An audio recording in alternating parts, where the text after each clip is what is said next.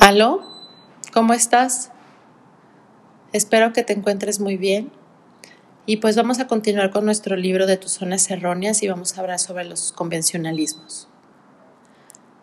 No hay reglas, ni leyes, ni tradiciones que se puedan aplicar universalmente, incluyendo esta. El mundo está lleno de, de debes hacer esto, que la gente aplica a su comportamiento sin previa evaluación. Y la suma total de estos debes componen una gran zona errónea. Es muy posible que te dejes guiar por una serie de normas y principios con los que ni siquiera estás de acuerdo, y que sin embargo seas incapaz de romper con ello y decidir por ti mismo lo que te va bien o no te va bien a ti personalmente. No hay nada absoluto. No hay normas ni leyes que siempre tengan sentido o que sean beneficiosas para todos en todas las ocasiones. La flexibilidad es una virtud mayor y sin embargo puede que te sea difícil e incluso imposible quebrantar una ley inútil o violar una tradición absurda. El condicionamiento a la sociedad o medio cultural puede ser muy útil a veces, pero si esto es llevado a un punto extremo, puede convertirse en una neurosis, particularmente si el resultado de esta adaptación a los debes hacer esto o aquello es lo que es lo que te provoca la infelicidad, la depresión o la ansiedad. De todo esto no se puede deducir ni tampoco se trata de sugerir de manera alguna que tu actitud debe ser de, debe ser de desprecio hacia la ley o de romper las reglas simplemente porque te parece lo apropiado en un momento dado. Las leyes son necesarias y el orden es parte importante de la sociedad civilizada. Pero la obediencia ciega a, a los convencionalismos es algo completamente distinto algo que puede ser mucho más destructivo para el individuo que el hecho de violar las leyes. A menudo, estas leyes son absurdas y las tradiciones dejan de tener sentido. Cuando este es el caso y tú dejas de funcionar eficientemente porque sientes que debes obedecer estas leyes sin sentido, quiere decir que ha llegado el momento de reconsiderar tanto las normas como tu comportamiento. Como dijo una vez Abraham Lincoln, nunca tuve una política que pudiese aplicar siempre. Simplemente trataba de hacer lo que me parecía sensato en el momento preciso. No fue nunca esclavo de una política determinada que tuviera que ser aplicada en, cada caso, aunque ésta hubiese sido concebida con esa intención. Un debe es malsano solo cuando se cruza por el camino de los comportamientos sanos y eficientes. Así, cuando descubras que estás haciendo cosas desagradables y que no son productivas debido a algún debe, quiere decir que has renunciado a tu libertad de elección y estás permitiendo que te controle alguna fuerza exterior. Un examen más profundo y detallado de este control interno en comparación con el control externo de ti mismo será muy útil antes de seguir observando estos debes erróneos que pueden estropearte la vida. Se ha calculado que un buen 75% de la gente en nuestra cultura tiene una orientación de personalidad más externa que interna. Esto quiere decir que es muy probable que tú encajes en esa categoría con mayor frecuencia que en la otra. ¿Qué quiere decir ser externo en tu locus de, control? En esencia, ser externo quiere decir que que tú responsabilizas de tu estado emocional en tus momentos presentes a alguien o a algo externo. O sea, algo que está fuera de ti mismo. Si te preguntaran, ¿por qué te sientes mal? y tú contestaras con respuestas como, mis padres me tratan mal, ella me ofendió, mis amigos no me quieren, no tengo suerte o las cosas no van bien, ello significaría que estás dentro de esta categoría externa. Y por lo mismo, si te preguntaran por qué eres tan feliz y te contestaras, mis amigos me tratan bien, mi suerte ha cambiado, nadie me ha estado fastidiando, o ella se arriesgó por mí. Querría decir que aún estás dentro de un marco de referencia externo, atribuyéndole la responsabilidad de lo que tú sientes a alguien o a algo que está fuera de ti. La persona que tiene un locus de control interno es lo que coloca firmemente sobre sus propios hombros toda la responsabilidad por la que él, él mismo siente, y este tipo de persona es muy rara dentro de nuestra cultura. Al contestar este tipo de preguntas, contesta con respuestas interiormente dirigidas como ser. Lo que me digo a mí mismo es un error. Le doy demasiada importancia a lo que dicen los demás. Me preocupa lo que pueda decir la demás gente de mí. No soy lo suficientemente fuerte para evitar ser desgraciado. Y no tengo habilidad suficiente para impedirme a mí mismo el no ser desdichado. Del mismo modo, cuando la persona con coherencia interior está en buena situación, contesta con referencias que empiezan con un yo o a mí. Como por ejemplo, yo trabajé duro para ser feliz. Yo he logrado que las cosas me funcionen. Me estoy diciendo a mí mismo cosas positivas. Yo soy responsable de mí mismo y es aquí donde quiero estar. Así pues, hay una cuarta parte de la gente que asume la responsabilidad de sus propios sentimientos y el resto le echa la culpa de los mismos a causas externas. ¿Dónde encajas tú? Virtualmente todas las normas y las tradiciones son impuestas por, fuerzas externas, es decir, que provienen de algo o alguien que se encuentra fuera de ti mismo. Si estás recargado de debes y eres incapaz de romper con los convencionalismos prescritos por los demás, entonces quiere decir que estás en el grupo de los externos. La actitud de una paciente que vino a verme hace poco es un excelente ejemplo de este tipo de pensamientos externamente dirigido. La llamaremos Bárbara. Su mayor problema era la obesidad, pero también tenía una cantidad de pequeñas carencias y conflictos. Cuando empezamos a hablar de su problema de exceso de peso, ella me dijo que siempre había sido demasiado gorda porque tenía un problema de metabolismo y porque su mamá le había obligado a comer cuando pequeña. El cuadro de sobrealimentación continuaba en la actualidad, me dijo ella porque su marido no se preocupaba de ella y sus niños eran muy desconsiderados. Ella lo había probado todo, dijo, vigilantes del peso, píldoras, una serie de médicos especialistas en dietética, incluso la astrología. El tratamiento conmigo de psicoterapia sería su última tentativa. Si yo no lograba hacer perder, hacerla perder peso, me dijo, nadie lo lograría. Tal como Bárbara contaba su historia y analizaba su propio dilema, no me sorprendió que no pudiera perder aquellos kilos indeseables. Todo y todos conspiraban contra ella, su madre, su marido, sus niños, inclusive su propio cuerpo y las estrellas. El vigilante del peso y los médicos especialistas podían ayudar a personas menos problemáticas, pero en el caso de Bárbara, las desventajas eran demasiado grandes. Bárbara era un ejemplo clásico de pensamiento externo su madre, su marido, sus hijos y una parte incontrolable de su cuerpo eran los responsables de su gordura. Esto nada tenía que ver con sus propias elecciones de comida, de comer demasiados, demasiado cierto alimentos y en ciertos momentos. Además, sus tentativas para aliviar esta situación eran dirigidas hacia el exterior, así como también lo eran sus percepciones del problema en sí. En vez de reconocer que era ella la que había elegido comer demasiado en el pasado y que tendría que aprender a hacer nuevas elecciones si quería perder peso. Bárbara recurría a otra gente u otras cosas, las convenciones aceptadas por la sociedad para los casos de necesidad de pérdida de peso. Cuando todos sus amigos optaron por ir a los vigilantes del peso, Bárbara fue también. Cada vez que uno de sus amigos descubría un nuevo médico especialista en problemas de obesidad, Bárbara era la primera en acudir a él para pedirle ayuda.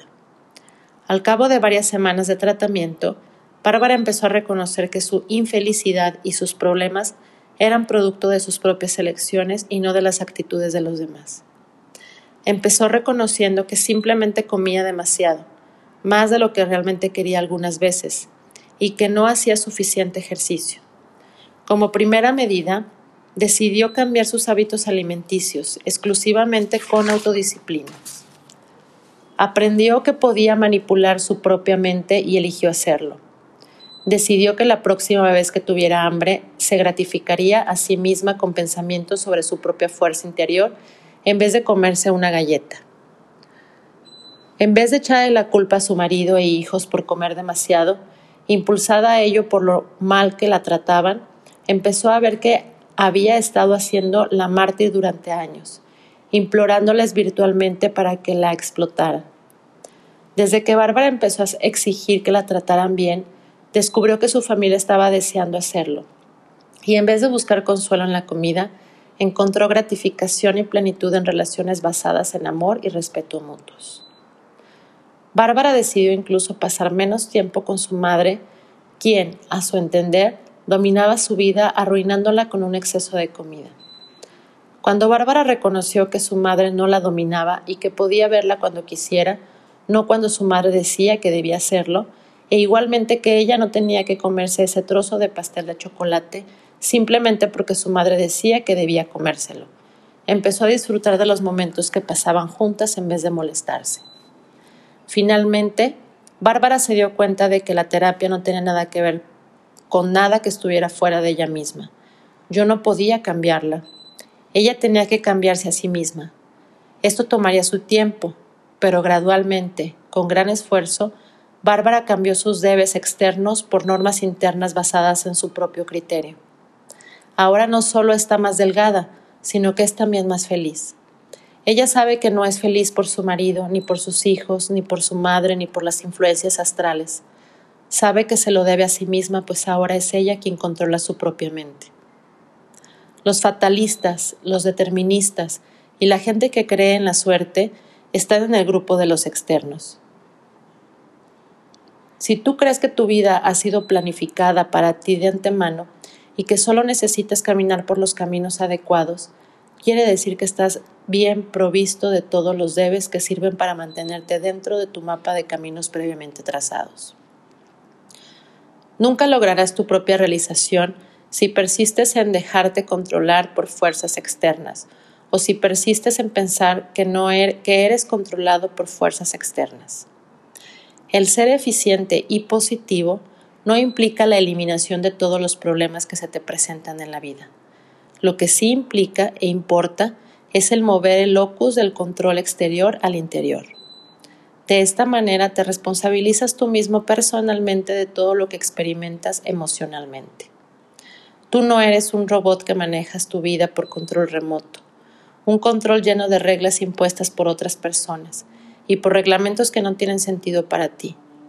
Tú puedes analizar más detenidamente estas reglas y empezar a ejercitar un control interno sobre tu propio pensamiento tus propios sentimientos y tu propio comportamiento.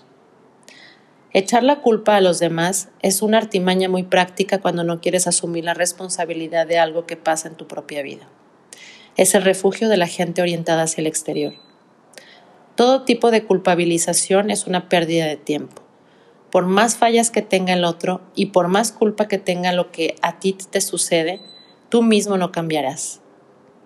Lo único que hace la culpabilización es alejar la atención de ti cuando buscas razones externas para explicar tu infelicidad o frustración. Pero la culpa en sí misma es una necedad. E incluso si algún efecto puede tener la culpabilización, no será sobre ti. Puedes lograr que la otra persona se sienta culpable por algo al echarle la culpa de ello, pero no lograrás cambiar lo que hay en ti que te está haciendo infeliz. Puedes lograr no pensar en ello, pero no lograrás cambiarlo.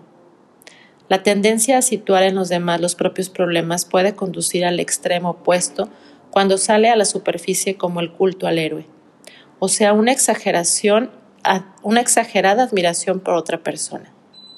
En este caso, te puedes encontrar mirando a los demás para determinar tus propios valores. Si fulanito de tal lo hace, pues yo también debo hacerlo. El culto al héroe es una forma de autorrepudio. Hace que los otros sean más importantes que tú y condicionan tu propia realización a algo exterior a ti. Si bien no hay nada autofrustrante en apreciar y admirar a los demás y sus logros y talentos. Esta actitud se puede convertir en una, una, zona errónea cuando tú modelas tu comportamiento en el patrón de los demás. Tus héroes son seres humanos, todos son seres humanos. Cada día hacen las mismas cosas que tú. Les pica donde a ti te pica. Por la mañana tienen mal aliento igual que tú.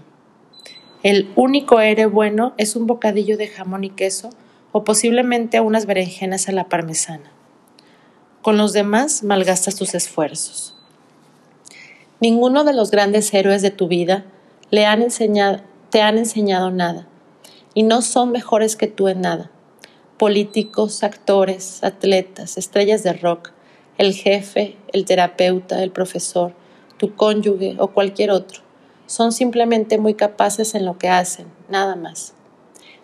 Y si tú los conviertes en héroes y los encumbras a posiciones que están por encima tuyo, es porque estás dentro de la bolsa externa, de los que les atribuyen a los demás la responsabilidad de las cosas buenas que les pasan y sienten.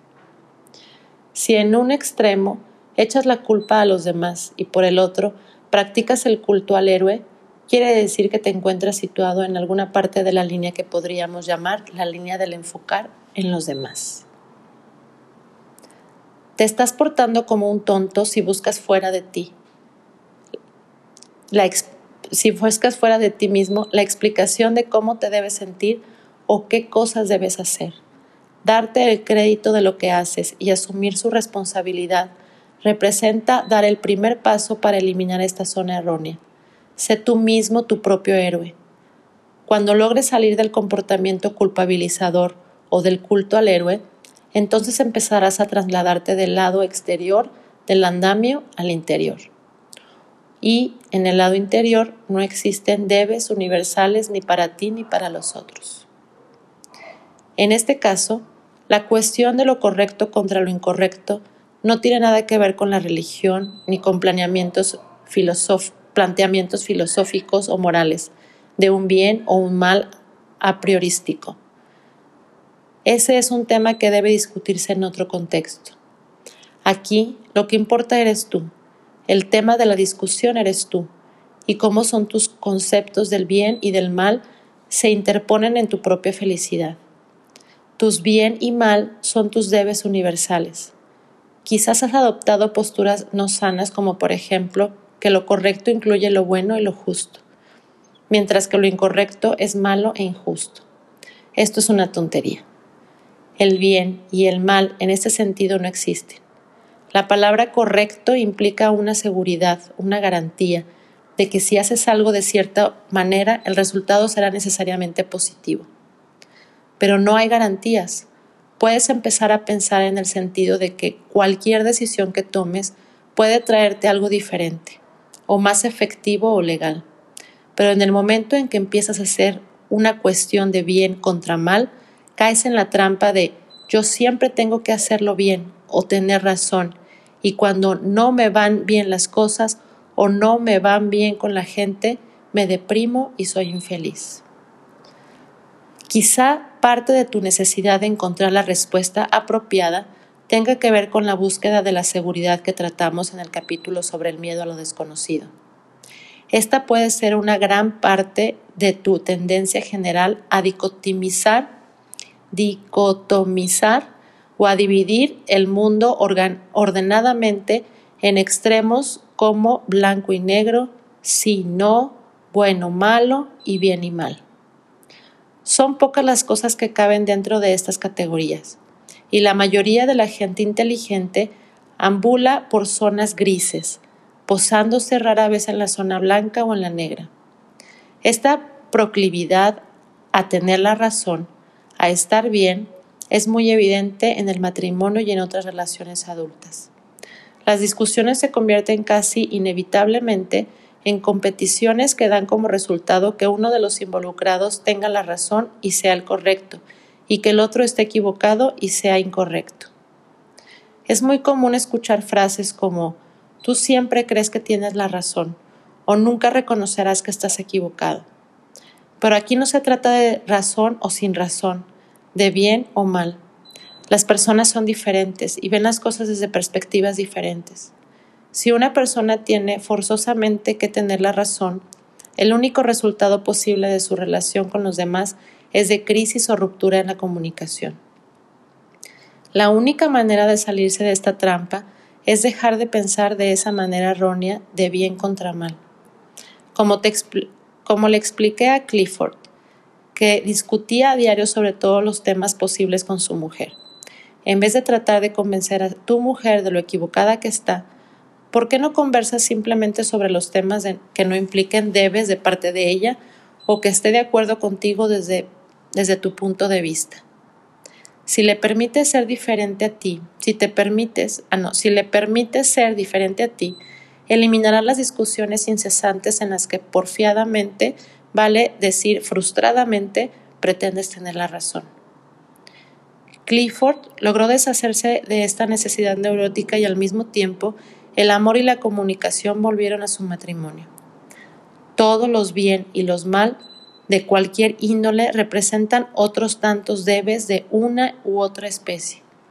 Y los debes de se entrometen en tu camino, especialmente cuando entran en conflicto con las necesidades de las demás personas de tener los suyos también.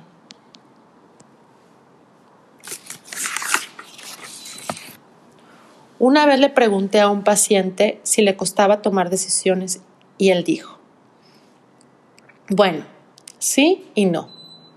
Quizás a ti te cueste tomar decisiones incluso para asuntos triviales. Esta es una consecuencia directa de la tendencia a dividir las cosas en categorías de bien y de mal. La indecisión proviene de querer tener razón, de hacerlo bien, y el posponer la elección te impide enfrentarte con la ansiedad que escojas, que escoges sentir cada vez que te equivocas. Cuando hayas logrado eliminar el bien y el mal, lo correcto y lo incorrecto de cada decisión, porque el tener razón o estar bien implica una garantía, entonces te será facilísimo tomar decisiones. Si estás tratando de decidir a qué universidad irás a estudiar, corres el riesgo de quedarte inmovilizado para siempre. Incluso después de haber tomado la decisión, porque quizá no era la correcta. Más bien opta por, no hay universidades perfectas. Si escojo A, tales serán las consecuencias más probables, mientras que B posiblemente me brindará estas otras. Ninguna de las dos es la justa, la perfecta, Simplemente una es distinta de la otra y ninguna de las dos te ofrece garantías totales, como tampoco si la elección está entre A, B o Z. Igualmente, puedes disminuir tu tendencia neurótica a la indecisión pensando que los posibles resultados no serán ni buenos ni malos, ni incorrectos ni correctos, ni siquiera mejores o peores, simplemente serán diferentes. Si te compras este vestido que te gusta, es así como te verás, lo que solo es diferente de no mejor que el ponerte ese otro vestido. Cuando logres abandonar esos equivocados y autodestructivos bien y mal, te darás cuenta de que tomar una decisión es simplemente una cuestión de pensar cuáles son las consecuencias que prefieres en un momento presente determinado. Y si empiezas a optar por arrepentirte en vez de tomar una decisión, en vez de decidir que el arrepentimiento es una pérdida de tiempo porque te mantiene viviendo en el pasado, simplemente habrás podido tomar una decisión distinta en tu próximo momento presente, decisión que tendrá consecuencias que la decisión anterior no logró aportar. Pero todo, todo esto debe hacerse sin tratar de enmarcar esas decisiones dentro de las categorías de bien y de mal. Nada es más importante que cualquier otra cosa. El niño que está en la playa recoge conchas de mar para su colección. No hace nada ni mejor ni peor que lo hacen que lo que hace el presidente de General Motors cuando toma una decisión importante para la marcha de la compañía. Son cosas diferentes y nada más. Tal vez creas que las ideas equivocadas son malas y que no se deben expresar mientras que se deben apoyar y alentar las ideas que se consideran buenas o correctas. Tal vez con tus amigos, con tu cónyuge o con tus niños digas, si algo no se expresa correctamente o no se hace bien, no vale la pena expresarlo o hacerlo. Pero es aquí donde acecha el peligro. Esta actitud autoritaria puede conducir a la formación de un Estado totalitario cuando alcanza proporciones nacionales e internacionales. ¿Quién decide lo que está bien? Esta es la pregunta que nunca se puede contestar satisfactoriamente. La ley no decide si algo está mal, solo si algo es legal. Hace más de un siglo, John Stuart Mill, en On Liberty, sobre la libertad, declaró, Nunca podemos estar seguros de que la opinión que tratamos de acallar sea una opinión falsa y si estuviéramos seguros, también sería incorrecto acallarla. Tu eficacia no se mide por tu capacidad de elección.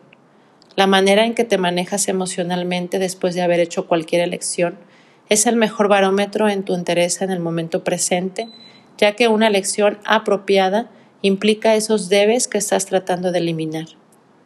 El pensar de una manera nueva será útil en dos sentidos.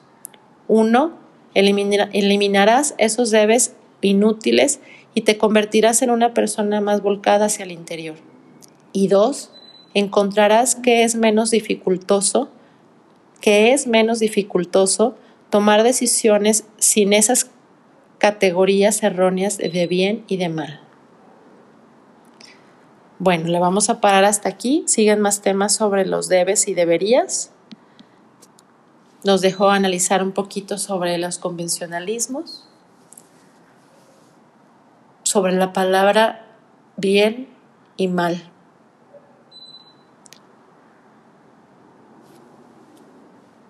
Creo que nos, nos categorizar algo como bueno o malo nos limita la posibilidad de muchos placeres y de muchos gustos solo por lo que nos enseñaron desde pequeños y por lo que vemos en nuestro alrededor.